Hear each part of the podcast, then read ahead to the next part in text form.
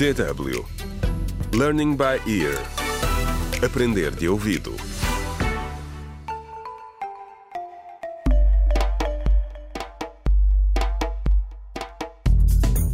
Olá, bem-vindos ao 11 episódio da radionovela Contra o Crime Decisões Difíceis, escrita por Pinado Adama Waba. Os inspetores Faria e Clemente continuam às voltas com o assassinato de Sara e ainda não fizeram grandes avanços na investigação. Quem terá feito mal a Sara e porquê?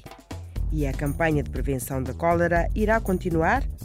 Neste episódio, a doutora Bruna questiona Afonso sobre o paradeiro dos fundos para a campanha. Contra o crime. Olá, Afonso. Tem um minuto? Gostava de falar consigo sobre uma coisa. Oh, desculpa, vai sair? Olá, doutora. Ah, por acaso estou de saída, sim. Vou agora ter com o presidente da Câmara para discutir algumas coisas sobre os nossos planos. Pode esperar, é? Hum, acho que não. Por favor, não vou demorar. Ah, é sobre a Sara? Por que, que haveria de perguntar-lhe pela Sara? Isso por agora é um assunto da polícia, não acha? É sobre outra coisa, mas é tão importante quanto isso. Ok, mas só tenho uns minutos. Houve uma forte chuva torrencial ontem à noite e trovejou. Vê falar-me do tempo. Sabe bem o que quero dizer, Afonso. Pelos nossos cálculos, não haveria chuva nas próximas semanas, talvez dois ou três meses. Mas as coisas estão a ficar fora do controle. Pois, tem chovido muito. Mas ainda nem entramos na época chuvosa. Quem sabe quando é que a chuva virá? São as consequências das alterações climáticas. E nós não podemos fazer nada em relação a isso, doutora. Podemos ignorar essas primeiras chuvas e lamentar as alterações climáticas. Mas os relatos de cólera nas cidades vizinhas, ah? Também os vamos ignorar. O que quer dizer, doutora Bruna?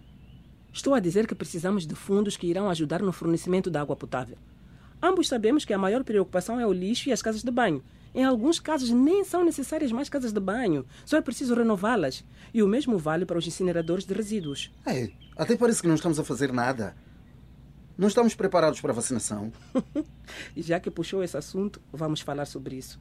O Banco Africano de Desenvolvimento deu dinheiro para isso, mas ainda não vimos. A vacinação está a ser patrocinada pela ONG Acabar com a Cólera. Por quê? E o que, é que vai acontecer ao dinheiro do Banco Africano de Desenvolvimento se é a ONG que está a cobrir os custos? Não interessa quem está a cobrir o quê. O que interessa é que todos estamos a trabalhar. A doutora deveria estar contente por existirem fundos extras para o caso de surgirem imprevistos. E sobre que tipo de imprevistos é que estamos a falar?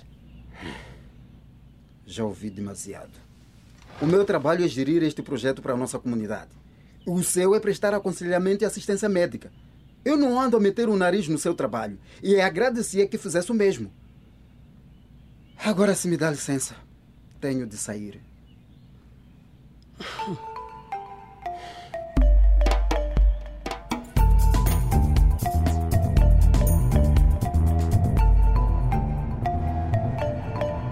Contra o crime.